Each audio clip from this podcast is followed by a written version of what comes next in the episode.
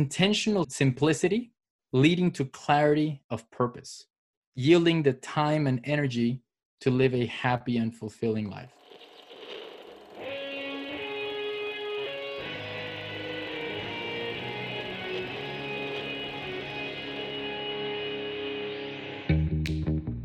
Welcome to Back to the Future podcast. My name is Victor Sadia, and I talk with brilliant minds and hearts of people who want to uproot and transform the current health and wellness paradigm.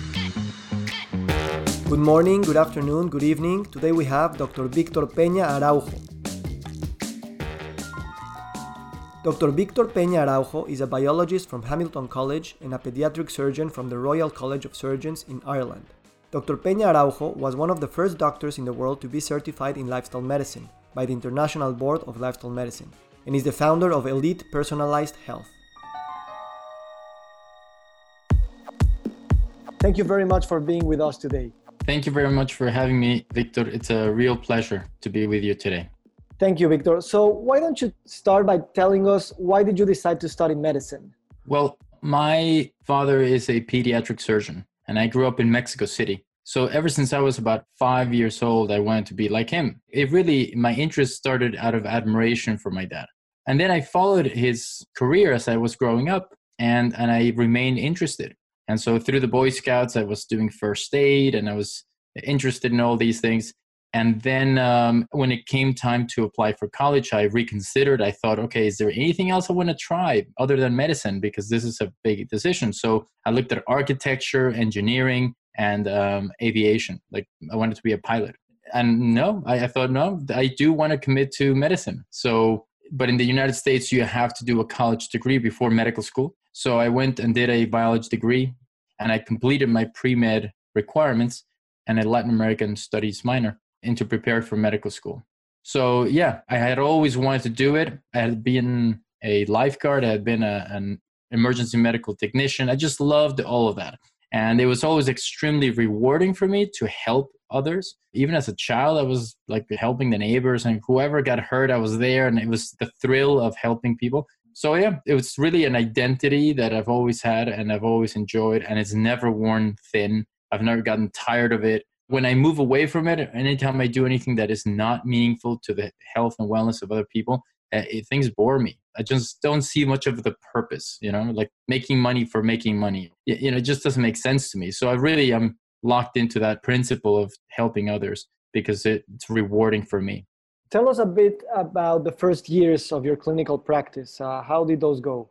Well, so I then went on to study medicine, uh, as you mentioned, in Ireland and that's a six-year program. It's very similar to the programs that you see in Latin America and in, in other places in Europe, where it's a six-year program instead of four, as in the U.S. After those six years, I did my internship in Dublin, Ireland, and it was very, very intense. I had always known that it was going to be intense. My dad was warning me for years, you know, you're not going to get a chance to go to the bathroom or to have lunch or to sleep. So I always knew I was prepared psychologically. And it was extremely intense, but enjoyable and fulfilling. After so many years of preparing and hoping to get to do this, I was in my element. So it was very, very intense and um, exciting. Trauma, the emergency room, the operating room, intensive care units, all that work was incredible, very rewarding. And what happened uh, at some point where uh, you decided to, you know, continue practicing the medicine that you had studied for, but at the same time started to looking more into wellness and lifestyle of your patients and yourself? Well, so early on, I mean, in retrospect, everything becomes clear. But early on, I did my surgical and medical internship. Then I did my basic surgical training. And that was all with adults. And I always wanted to be a pediatric surgeon. So I kept thinking this is just for me to hone my clinical skills, but I'm going to move on to pediatric surgery. And I did move on to it. So I did five years of adult medicine and surgery, and then five years of pediatric surgery. And pediatric surgery, I enjoyed thoroughly. I loved it. It was everything that I imagined it to be. But what's interesting that I did not expect is that my previous five years in adult surgery, just several things stayed with me. And it was just this lingering thought that there was something wrong with what we had been doing. It was an approach of, you know, I rotated through, you know, uh, gastrointestinal and bypass cardiovascular, uh, urology, all kinds of subspecialties and I had really gotten to see a, a broad presentation of these of what ails adults. And what ails adults what makes them sick what gets them in the operating room having enduring incredible operations like bypass surgeries amputations all kinds of things tumor removal. All of this the vast majority of these problems that were catastrophic to their lives and the quality of their lives were had roots in their behavior in the patient's behavior and their choices the lifestyle choices.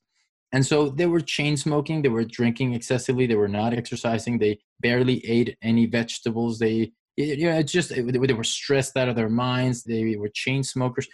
All of these things just started noticing you know when are we going to address that? And i remember distinctly you know being three four in the morning in the emergency room writing my notes you know of all the patients i had seen and just thinking and seeing all my colleagues around and thinking there's so many busy busy exhausted doctors like me here taking care of all these sick people that don't want to be here but they've had to come in with heart attacks and uh, strokes. Why can't there be a doctor like us but but taking care of them before they need care? Why can't there be somebody to educate them as to what to do they never have to end up as these patients. I saw so much suffering. That's the thing that motivated me to end this suffering this what i see as unnecessary suffering. If they just make the right choices they'd never have to be here to begin with. Was it evident for you when you were receiving these patients in the er that the outcomes they were having, the acute things that were happening at that point, were consequence of their lifestyle. Was that something that it was really, really conscious at that time?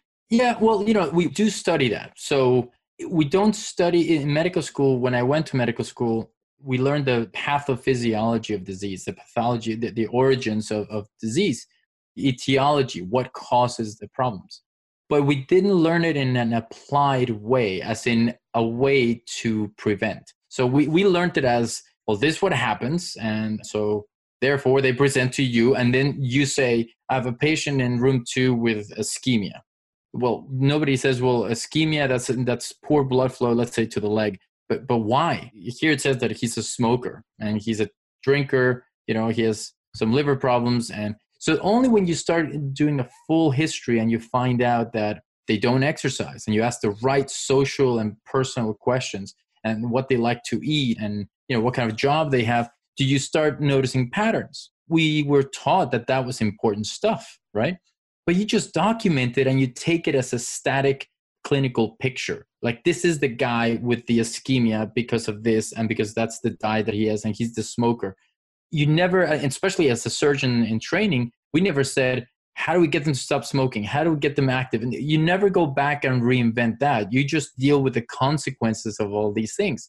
That was the paradigm shift for me. Towards the end of my training in London, when I was doing my surgical fellowship, I read an article that described, just introduced the concept of lifestyle medicine and it just the, the penny clicked i mean it, i thought yeah they're doctors and they get to the beginning of the problem the root cause and as doctors they prescribe the right lifestyle so that that person never ends up in the emergency room under the surgeons like the way i used to be.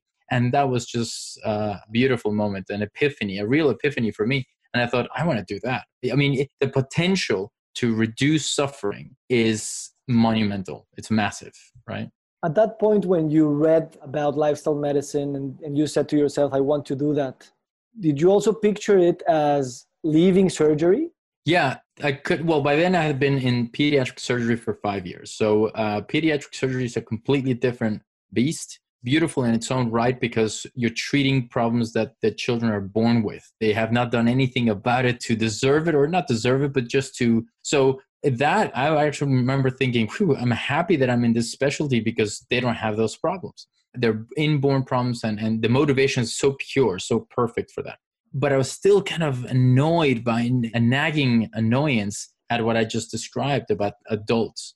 And so there are no surgeons in lifestyle medicine, so I'll, I'll move out of surgery. And that was a big decision for me during my fellowship especially after like i told you since I, that's all i had ever wanted to do for years i could not believe that voluntarily i was going to try this and I, the plan was to leave it for a year look into this entire field and see what happened if i missed surgery terribly i would just go back to it in england but it wasn't to be i really enjoy what i found and i'm still here after almost 10 years So what it was is it was a move to I'm going to shift to another specialty. That was the original plan. I thought I'll move to the United States and I'll have to do a whole residency. I was thinking of maybe doing a physical medicine rehabilitation or one of those, or maybe family medicine. But then while I was preparing, you know, all these things, I thought, but it's kind of silly to train for three years into a specialty that you don't want to do. Like I don't, I don't want to be a family physician. That it was going to be some kind of compromise to then get to do lifestyle medicine. What's the essence of lifestyle medicine? And I really remember th- having this conversation in my mind, and I thought, well, I just want to sit across the table from somebody and help them improve their life. That is the essence of it. Do I care if they call me doctor or not, or if, if I'm in a clinic or a hospital? I took, I chopped away gradually all the noise. And the purity of what I wanted to do was sit across the table from somebody and help them. That's when I started learning about coaching. I thought that's exactly what I want to do. I don't want to prescribe medications. I don't want to, I love surgery. I don't intend to operate. I don't intend to need a medical license. So I do any of those things. And I was getting older. You know, I had a, a young family and I thought I can't retrain all over again after nine years of training.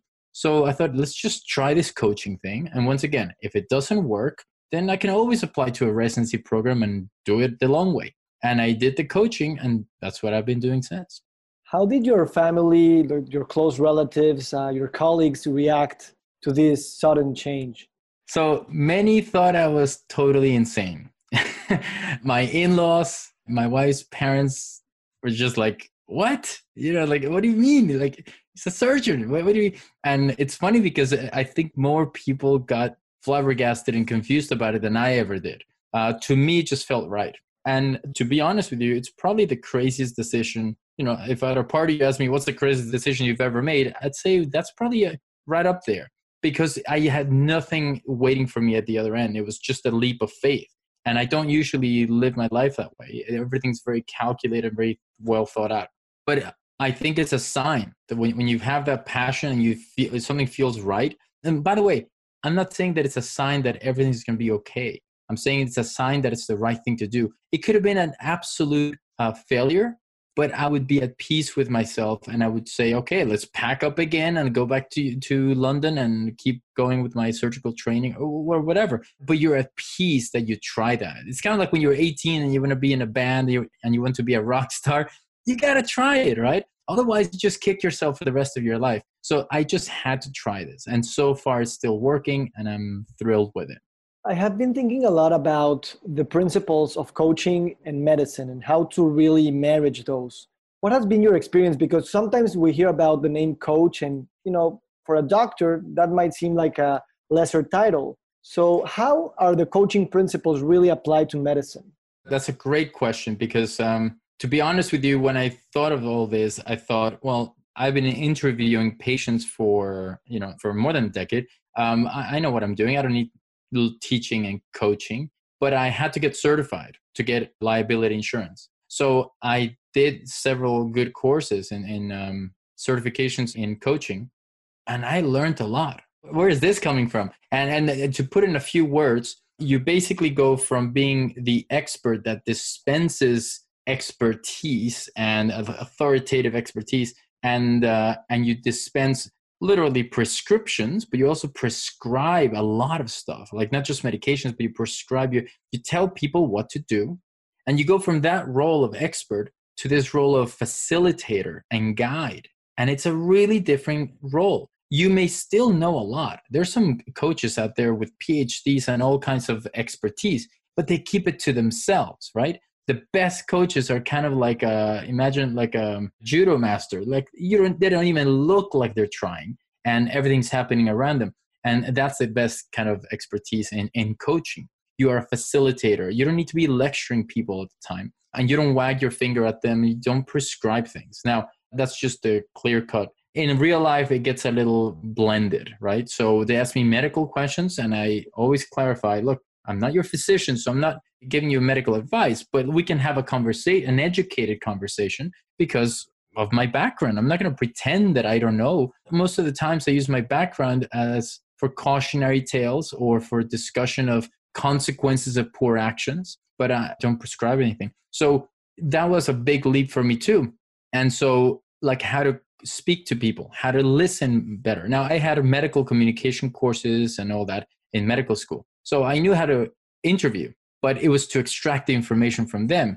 I know you, you like wearing a lot of hats. So if you put on your coaching hat, you are trying to let them find the answer. So eh, oftentimes they say in training, the your client will believe a truth more if he says it to himself than if you say it to them. So if I say, listen, this habit of yours is going to kill you, that's kind of lecturing. But if I wait, if we have a discussion in such a way that you get to that conclusion where you go, you know, Victor, this habit, if I don't change it, it's going to kill me.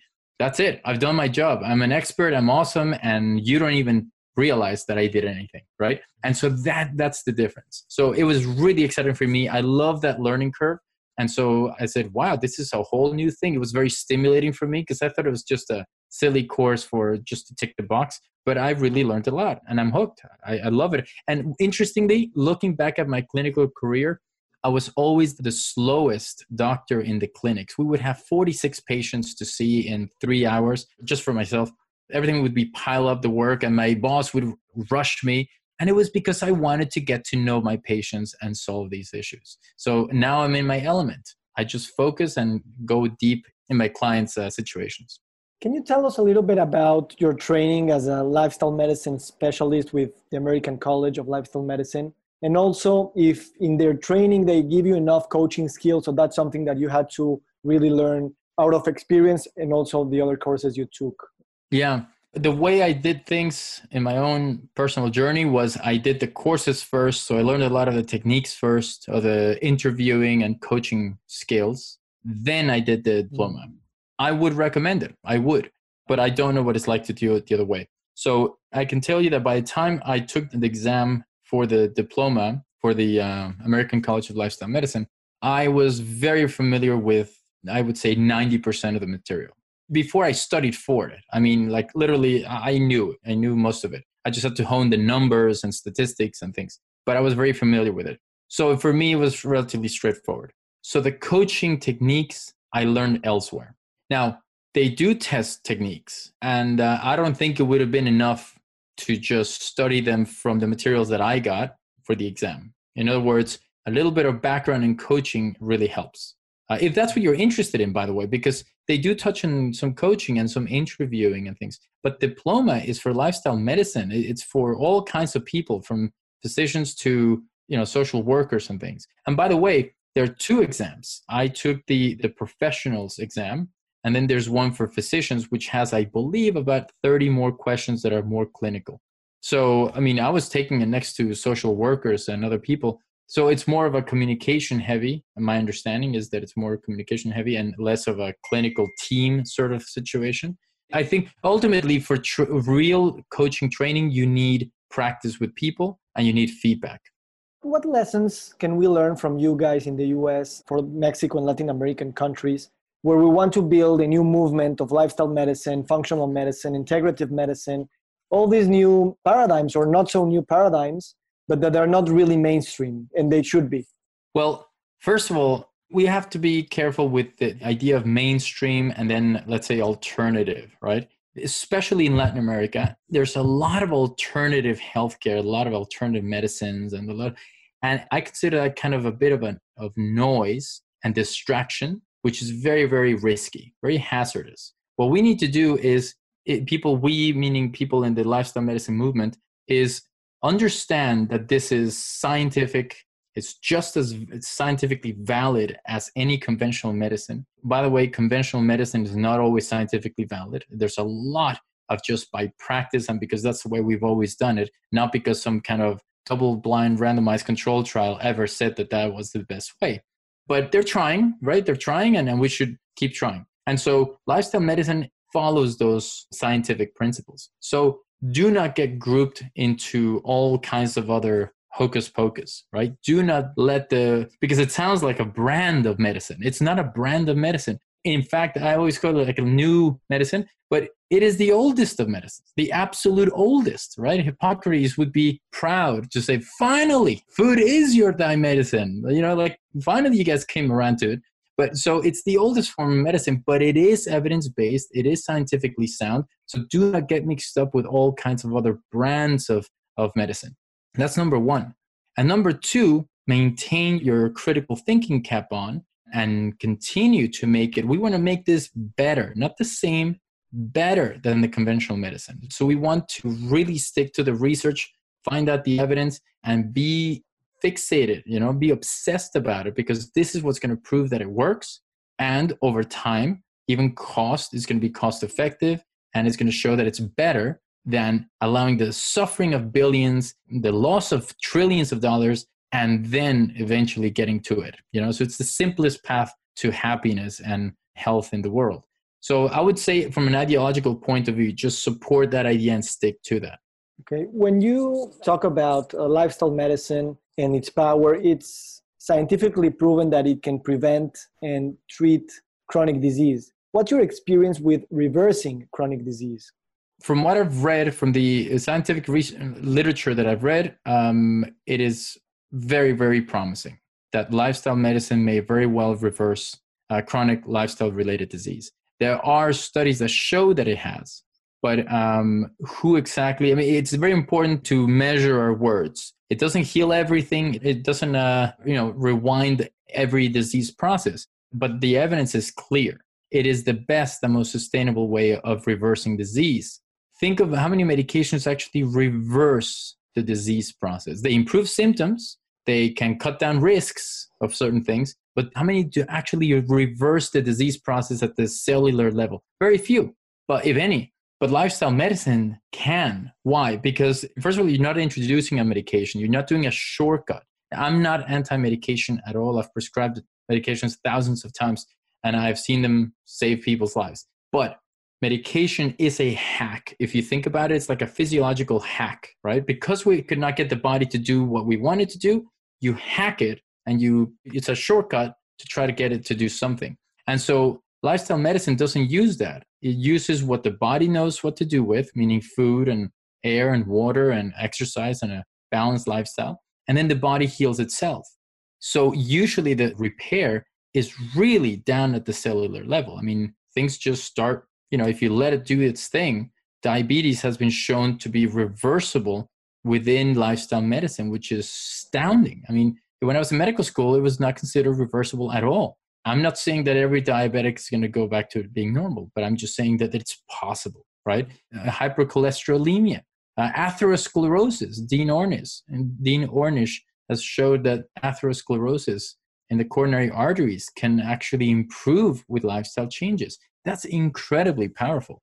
Do you think we should obviously really minding the way we say it and the way we use the word reversal. Do you think that we should talk more about that as a society and as a medical community? Because at the end of the day, if you don't see that as a possibility, then even the patient won't see it as a possibility. And I think that instills hope because it's really possible. I agree with you. And furthermore, let's say it's not reversible and let's say we don't i'm not saying that lifestyle medicine cannot reverse a certain disease but let's just say we don't have the evidence yet. What do you say to this client or patient? Well we still want the best for them and the best quality of life for them. And if you can convince them that lifestyle medicine will provide them the best quality of life i think that's a great argument. Now the problem with that argument is that sometimes it's kind of like a abstract long-term idea and they just really like their candy or they really like to watch their TV today, you know, and you're talking about like 20, 30 years from now. And so that's the challenge of coaching. You have to bring it home to them in a concrete way that they can understand. But ultimately, it's about quality of life. I spent 30 years of my life studying how life works and how to heal other people's health. And yet, I always think that health is just a tool for leading a completely fulfilling life and a happy life and to help others, to improve the life of others, to love others. And so that is the purpose. And so, in my experience, that's what I find is the hook. If you can get people to see that if you if they take part in lifestyle medicine this is the best chance at getting to do what they want longer and better like be with their grandchildren or do their job or enjoy art or travel whatever it is they want to do link that to these lifestyle changes. Notice that I'm not discussing really reversal of disease uh, at the molecular level. I'm just saying your quality of life is going to improve in the long run. And usually that does it. Who do you think are the cohort of patients who are more open to lifestyle changes in the chronic disease world? Well, I am open to anybody. My practice is open to anybody. And yet, interestingly, I have about, I would say, 85% of my clients are women in the age range from about 35 to 70. So they select themselves. By the way, another thing that I wanted to do when I left surgery was teach because I love teaching. I've always loved teaching, and I discovered it during my residency. I was teaching medical students, and I really enjoyed it. And I hated being rushed. So the other thing that I decided to do when I left surgery was I said I'm going to start health coaching, and I'm going to find the time to teach. Right? I imagine myself in some as a professor or something in a in a college, but no, I've done it privately, and I really find it very uh, rewarding. What I find interesting is that even in tutoring, about 70, 80% of my students are women I, can't help but notice that pattern, that parallel. I suspect that men just don't like seeking out help. And when I have had men, especially as clients in health coaching, not, not so much teaching, they're difficult to give advice to. they, they don't like to hear things and, um, you know, sobering realities. And they oftentimes say or pretend that they've known it all along. There's a great saying in the coaching which says one thing is knowing but all that matters is doing. I mean you can know everything but if you don't do anything about it there's no transformation. I think that's where men kind of straddle that. They know everything. They don't need to be lectured. Well of course yes but they still don't do the right things while women are much more pliable much more likely when they show up to me they're already pre-screened themselves right that they're seeking help they're much more ready and primed to say hey I need to do, not say or, or know, but I need to do something about my health, and they do it. And so I've had the best results with women. So that's a really interesting kind of sexist, but it's real, you know? Yeah. Uh, and I want to dig deeper in, in that because, you know, people seldom do this comparison. But do you think that this has something to do with men being, again, we're generalizing here, but less likely to engage in emotional self discovery and emotional sharing and emotional literacy in general. Yeah, I think you're right because you touch on another topic in lifestyle medicine, which is the emotions. I mean, one thing is behavior, one thing is uh, habits, but why do we get ourselves into those habits and behaviors? And usually there is a very emotional and deep psychological reason for that. And so, yes, I agree. Great point that you bring up. I think women have more access to that aspect of themselves and willing to share with somebody else, right? Because everyone just struggles in their own person. But who's willing to come to somebody like me and discuss it openly? And, you know, usually women.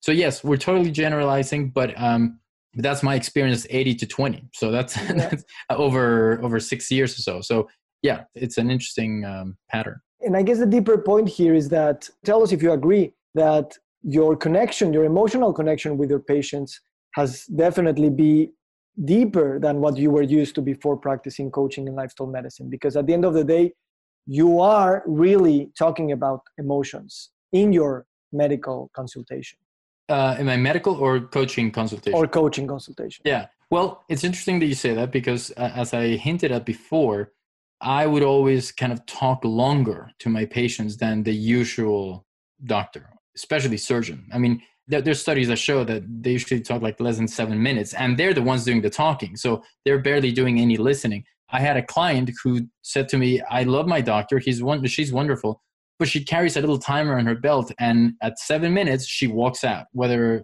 i'm in the middle of a sentence you know just so um, i was never like that and that was the part of medicine and surgery that i did not like not having enough time so i it's a personality trait for me that I want to dig deeper, and I, this is where I find the most, um, a lot of the fulfillment of helping people. It was natural for me to spend more time and to get to know them deeper. So, to answer your question, in surgery, I got to know my patients very well. Not as well as I wanted to, but really well. You know, they would get to know me, and I would, would chit chat and stuff.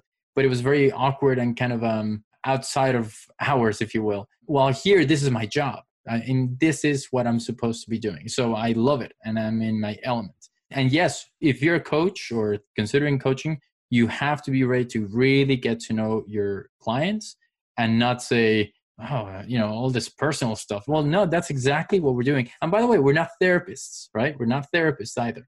But in coaching, yeah, everything has to come out.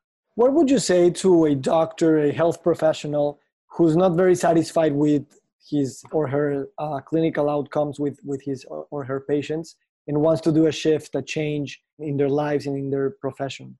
So you said that they're not happy with their outcomes in with their patients in terms of the chronic diseases that keep mm-hmm. growing. Yeah, uh, you know, I've met a lot of clinicians, you know, doctors mainly, who are frustrated, who say, "I can't bill for giving advice, so I just keep giving statin medications for cholesterol or whatever, and I keep telling them to lose weight and to eat better, and they keep coming back, and every time they come back, they're heavier and they don't seem to care." Just simplifying the story, but I mean, it's been a recurrent thing. And then after a while, as a clinician, this happened to me. As a clinician, you start getting, you know, if you're not going to care about your, your health, then I'm not going to care about your health. So you start becoming uh, cynical, right? And bitter because here you're trying, you're, you're working terrible hours to help somebody's life and they don't even care enough to, you know, that's what you're thinking. And so it becomes very nasty in that sense because you need to love your job, I think. So to somebody like that, I would say, hey, lifestyle medicine is great, but there are going to be some challenges because, again, you can't bill for advice or for coaching right now, but things are changing. Things are improving. They're working towards that, towards creating codes so that you can say, hey, I coached this person on, diet restriction for 20 minutes, and here's my bill. I can't stand talking about money, about, by the way, because I like to focus on what's right and what's wrong and what we can do. But it comes down to that. It's terrible, but it comes down to that. Doctors know enough to be able to give the advice. They just have no time and they don't get the uh, the reward for it. And yet they have to pay the rent. So if they want to keep their lights on, they have to keep doing things the way they do.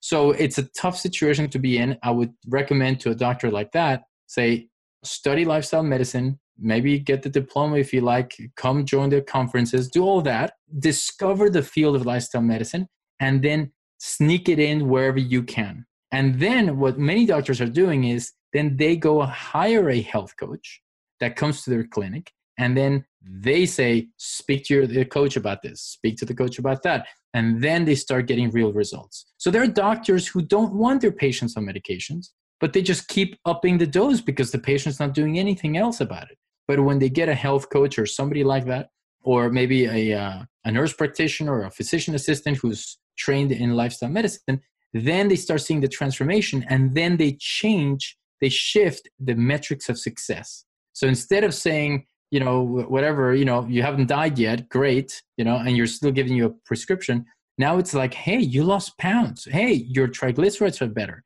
Hey, your blood pressure went down. And so if those, I would love to work at a practice where everybody uses those numbers as their metrics for success. Then everybody in the team cheer honestly, sincerely, when a patient loses weight and they're basically moving away from getting a bypass, a heart attack, or a stroke. You know, that would be a great place to work at and a great place to be a patient in. And so the beginning is to get educated, informed, to connect with others. And then, even if you can't do it yourself, maybe you can get a health coach or a nurse practitioner to start doing that coaching component, following up, following with them, educating them. And then every time you, as the doctor, see them, things are getting better. I've heard you before talking about a minimalist lifestyle. Can you tell us about that? Well, it's something that I kind of discovered by accident because when I was living in Dublin, I was living in an apartment for 13 years. I loved it. It was great. I was a bachelor. But then my girlfriend moved in. Then we got married. We moved to London and we moved into a tiny little apartment in Chelsea. Chelsea is extremely expensive, but it's a, it's a tiny apartment so I could walk to the hospital. And so I started downsizing. And then when we moved to the US, we downsized again, but with twins. And we just kept simplifying. I sold my car and I, I gave up my TV about 13 years ago. I just kept giving away things and just, and I kept finding that I was happier and happier and happier. Then when I got here, maybe 2012, 2013, I discovered that there was a movement uh, in minimalism, but I had been doing it for probably seven years before that. So I, I love the fact that there was a name to it. I'll tell you why that's relevant to this conversation, actually. Uh, I'm glad you bring it up because it's about mental health. And so I find it uh, liberating that I don't have to worry about too many things. I have cousins and I have friends. you know, with pools, with boats, with second homes. And the stress these things cause them is, is quite um, sad, you know, while these things are just luxuries that are supposed to make you happy. So I try to keep things as simple as possible in my life. And I find that it helps my mental health. And so since then, I've been using that also with my clients. Whoever's interested, I start sharing resources and things and education about it. But I have had a client, for instance, have two big trucks for Goodwill and the Salvation Army come to her house and clear out stuff twice over. And she says, Victor, you have no idea the kind of weight that I feel off my shoulders because I felt it was good stuff. And yet I felt guilty that I was not using it. And i knew that somebody else could be using it. And so it's like all of this emotional noise in your mind that she's been carrying for years now it's all gone and it's going to be used by somebody who needs it and she feels great. I mean it's just incredible. So the principles of minimalism just so people understand it's um it's not you know to live i mean you can see i mean it's not like i live in a white room right? So it's not about that. It's about um basically understanding that the one true is time. Nothing else is non-renewable as time. And so i personally just want to make the most of my time on this planet. So the way i describe minimalism is intentional simplicity leading to clarity of purpose which takes us to time and energy spent on the things that we care about. Can you so, repeat that once more please? Sure. Intentional simplicity leading to clarity of purpose yielding the time and energy to live a happy and fulfilling life. That's just like, I've tried to make it shorter, but that's kind of like the way I think of what it does for me. Minimalism just simplifies everything, cuts out all the noise, leading to clarity. So it makes things clear. My entire life, I believe in my, my dad and my mom taught me to have a healthy perspective in life. My eldest brother died when he was five years of age of a inborn uh, liver problem. And I believe that shaped the way we were all raised, just appreciating life and health, and then doing something good with your life. I just wanted to have a clear purpose. And so when it simplifies everything and you have clarity of purpose, you know what you're meant to do, and which you have to discover yourself, then minimalism gives you the time and energy to do that and become happy. It's when people get crowd their minds with all the noise of celebrity and materialism and consumerism that they can never find what's they're meant to do. And if you look at the classic, you know, celebrity, you know, child actor or something, they're miserable and they're drowning in riches, but nobody says no, nobody knows their, tells them their limits, and they just have everything they can have. We need to kind of reduce in order to simplify. And it's great because it gives you the freedom to own less and do more, experience more, be available to the people that you love. Yeah, it's fantastic. I sound like I'm lecturing or trying to convert no, no, anybody, but I would say explore it as a personal thing. And to my clients, I, I tell them when they are dealing with that, I point them in that direction. And by the way, coaching right now, sadly, is a bit of a luxury item. You don't see the average person with a coach. It's the kind of person that would have a, a personal trainer coaching clients tend to have some issue with materialism sometimes because they can afford it. And so it really does help them sometimes to see that the opposite is good for their mind and their health. Before I ask my last question, is there anything like that you would like to share regarding what we've discussed today? Well, you know, I just think that we have to make sure that we don't get obsessed with our health. I've mentioned this to you before. The idea of becoming a health nut, it's a dangerous one. Again, it's the sort of problem that affluent people who get coaches can have. Uh, we can get self absorbed in our health.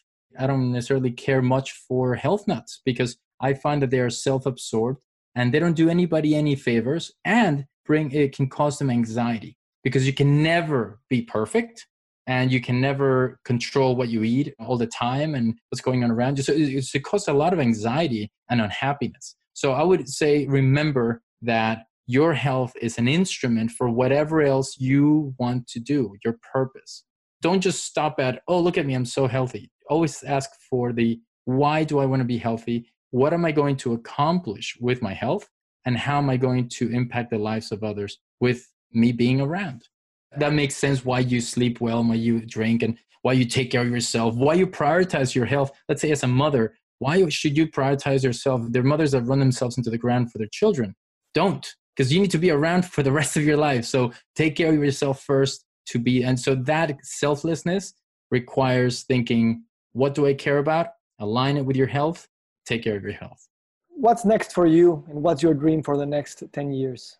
My dream for the next 10 years? I just mentioned kids. So uh, our twins are now nine and a half. So for the next 10 years i just want to be around and prepare them to be happy constructive positive adults in this world that is so so in need for people like that uh, professionally i am establishing an online health academy can hopefully you know scale the impact that I can have on others by education of lifestyle medicine. And I I'm always looking for innovators and, and people who just think outside the box for different projects. I was just commenting to you before.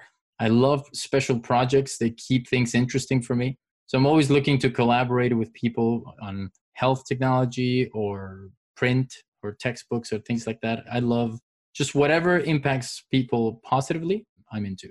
And that involves any kind of innovation. Thank you so much, Victor. It was an amazing conversation. I think a lot of our audience got a lot of insights, and you left us with many things to keep reflecting about. I just want to thank you for your support, your mentorship, and also for being there in these initial moments of building a new movement in Mexico and in sharing what you know and your experience, and most of all, your love for life, for health, and for family. Thank you very much, Victor. And it's been a pleasure and an honor to be invited to your podcast. I can't wait to follow it and uh, to subscribe. And uh, yeah, I think Mexico is in the right time at the right place to be a leader in lifestyle medicine in Latin America and beyond. And I think it's perfectly primed to transform the health of everyone in the country. I'm looking forward to that. Thank you. Have a nice You're day. You're very welcome. Have a fantastic day.